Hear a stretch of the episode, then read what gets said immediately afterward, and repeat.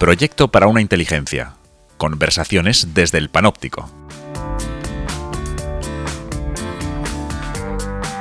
Episodio 5. ¿Dónde tengo que mirar?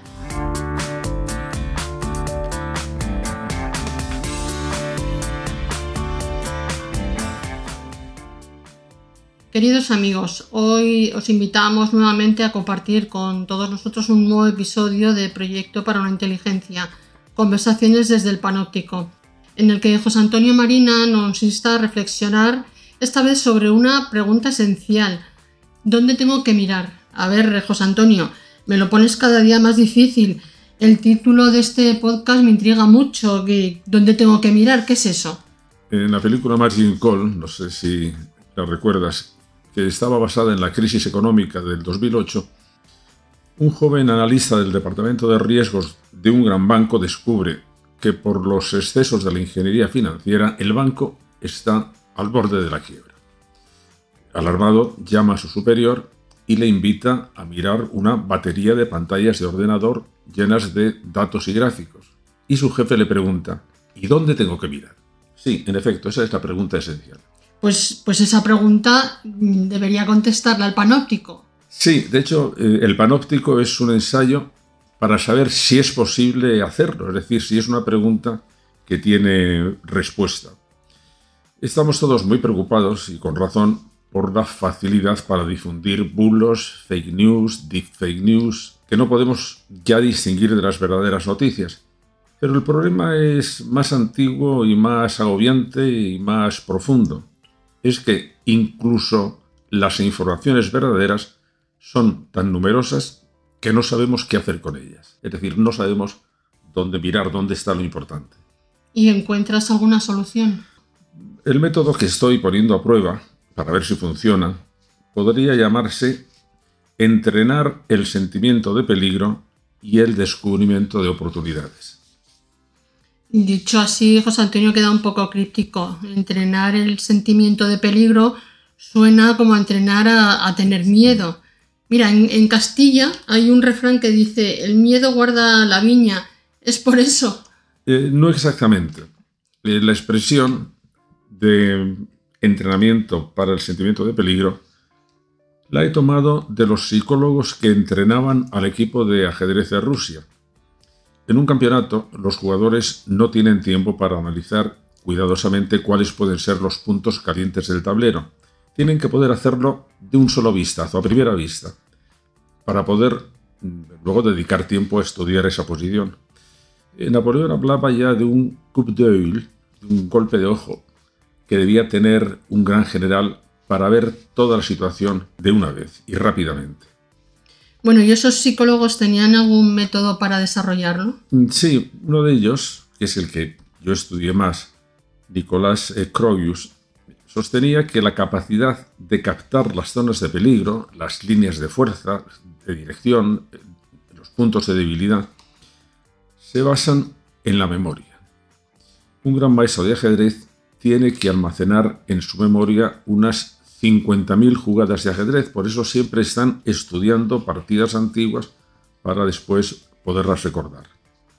¿Y ya con eso basta? No, hay que entrenarse, esa es el segundo, la segunda etapa, para poder utilizar la mayor cantidad posible de datos simultáneamente, de una vez, como si fueran analizadores en paralelo. Pero esto que dices es algo parecido a lo que llamamos intuición, ¿no?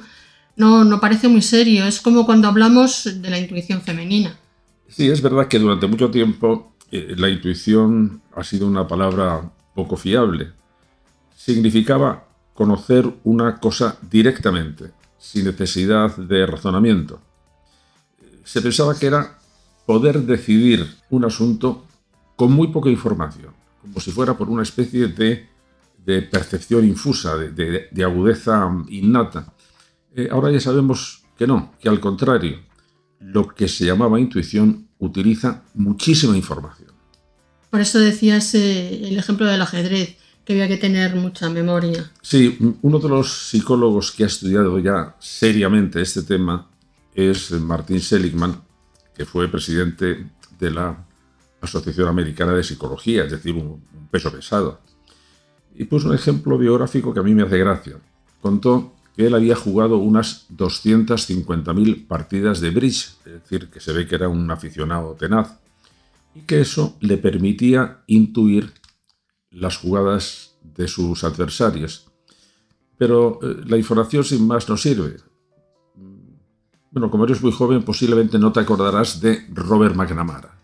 No tan joven, mm, me acuerdo del nombre, pero no me acuerdo exactamente de lo que hizo. Pues fue secretario de defensa del presidente Kennedy y del presidente Johnson. Llegó a este cargo después de haber reorganizado toda la empresa Ford con gran éxito y con fama de ser un cerebrito, vamos, eh, que intentó hacer una política basada en datos. Pero al final de su vida reconoció que más importante que la acumulación de datos era su comprensión. Y eso incluye saber dónde mirar. Es decir, una cosa muy complicada y muy necesaria que es saber distinguir lo relevante de lo irrelevante, para poder fijarse precisamente en lo relevante, claro. Bueno, sí, al principio has dicho que el método que utilizabas tenía dos partes. Una que era interpretar bien la situación, identificar las fuerzas y debilidades, tener el sentimiento de peligro, pero la segunda es la, era la percepción de las oportunidades. Eh, sí, y la palabra oportunidad es muy interesante y además mm, tiene que ver con lo que ahora estoy escribiendo, con la con la historia de las soluciones. Es una palabra que la usamos, por ejemplo, al hablar de igualdad de oportunidades. La etimología es curiosa porque significaba estar frente a un puerto, es decir, acercándose a la salvación. Además, recuerda que la palabra puerto significa también un paso entre montañas. Por eso, cuando en la Vuelta a Francia, por ejemplo, se han subido al puerto de tal, parece que el puerto significa la cima. No, no. El puerto es precisamente lo que nos permite atravesar una cordillera entre dos montañas. También en la tecnología actual, el puerto es el punto de conexión de una computadora con todos sus dispositivos. De manera que ya ves que tiene, que tiene, muchos significados, pero todos de alguna forma parecidos. Sí, como cuando decimos que una carrera tiene muchas salidas o solución. Claro, claro. Pero la palabra oportunidad subraya, yo creo, la idea de posibilidad. Es decir, es una posibilidad que hay que descubrir. Una persona puede tener a su alcance oportunidades que no ve y entonces es como si no las tuviera. Te voy a poner un ejemplo tomado esta vez de la neurología. En 1959, un investigador chileno, Humberto Maturana, junto a dos americanos, Pitt y McCullough, publicaron un artículo de título extrañísimo que causó verdadera sensación. El título era Lo que el ojo de la rana dice al cerebro de la rana. ¿Y qué le, dice José Antonio? Porque ya el título... Pues, pues, muy poco, muy poco. En realidad les decía solamente cuatro cosas. Y una de ellas era que las cosas pequeñas que se mueven de una cierta manera son las presas a cazar. Es decir, una, rana puede estar rodeada de insectos inmóviles y morirse de hambre porque no los ve. Es decir, sus oportunidades son muy escasas. De manera que, si queremos aumentar las oportunidades de una persona, no solo debemos proporcionarle los medios exteriores, sino también las herramientas mentales para que sepa descubrirlas y aprovecharlas. Me voy a ir ahora al campo de la política y la formación del político. Sí, ya sabes que es un tema que me interesa eh, muchísimo porque mm, deberíamos saber, pero ¿a qué tipo de político confiaría yo mi futuro y cómo podríamos educar a este tipo de políticos? El gran político que ya ha detectado los problemas, que ya ha visto dónde estaba el punto más eh, caliente o más urgente o más peligroso, tiene también saber encontrar las oportunidades, es decir, las soluciones, las vías de salida. Bueno, y además encontrarlas en el momento oportuno, que es otra cuestión muy relacionada y en la que el diccionario nos da también algunas pistas. Debe aprovechar la ocasión. Y esta es una palabra que me parece fantástica porque etimológicamente significa lo que nos cae delante. También puede ser un problema, significa lo mismo, el problema es lo que está por delante de nosotros. Pero eh, la ocasión lo que nos dice es, bueno, voy a aprovechar este obstáculo para ver si encuentro también o, me, o lo aprovecho también para buscar eh, una salida. Una curiosidad que igual te parece muy tonta. ¿Sabes por qué se dice que la ocasión la pinta en calva? Pues es una pregunta mm, curiosa y que tiene una respuesta más curiosa todavía. Eso fue una ocurrencia griega. Eh, los antiguos griegos llamaban a la ocasión kairos, es decir, el momento oportuno. Las cosas no se pueden hacer ni antes ni después, hay que hacerla en el punto justo. Y representaban el kairos como una muchacha que se aleja rápidamente impulsada por el viento que le vuelve la melena sobre la frente, dejando la coronilla al aire. Lo que querían simbolizar es que la ocasión pasa rápidamente y que una vez que ha pasado no podemos intentar agarrarla de la melena, es decir, se nos escapa seguro. Bueno, gracias. ¿eh? En uno de los últimos posts has mencionado la obra de Henry Kissinger que decía algo parecido. El gran estadista es el que ante una situación difícil encuentra oportunidades, eh, salidas, soluciones. Y Kissinger, que por cierto ha cumplido 100 años y sigue en plena forma porque el último libro que acaba de aparecer en castellano, Liderazgo, sigue siendo muy interesante por la experiencia que, aprovecha. Pues eh, desprecia a los políticos pasivos, a aquellos que cuando están en un apuro o piensan que no hay solución o que la única solución es la fuerza, que para él es también una falta de solución. Pensaba, por ejemplo, que la Primera Guerra Mundial estalló por esa pasividad, que los estadistas de ese momento eran unos vagos faltos de imaginación política y que acabaron yendo por el camino más sencillo que era el de la guerra. En el post decías que Kissinger piensa que, la, que esa habilidad puede aprenderse. Sí, y él con toda insistencia decía que se puede aprender precisamente mediante el estudio de la historia.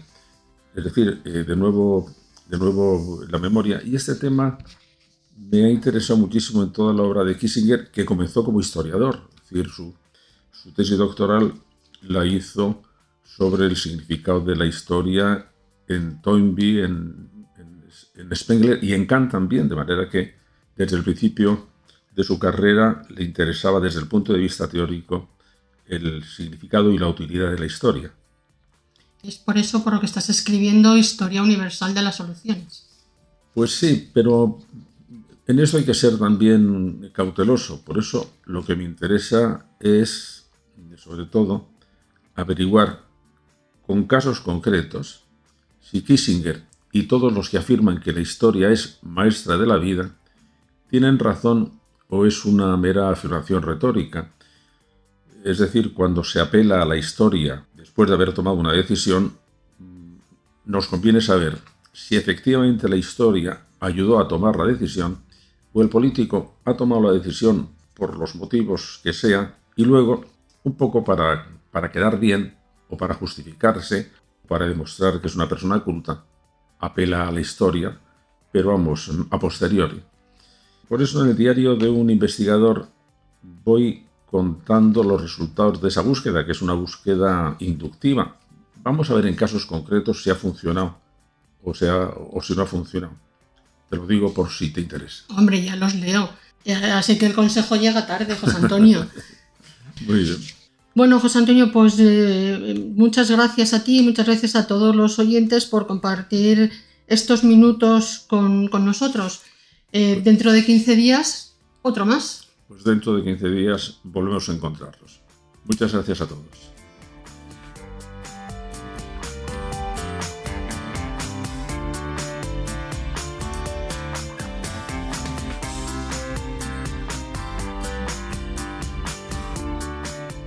Muchas gracias por escucharnos. También puedes leer su blog en josantoniomarina.net. Hasta dentro de 15 días.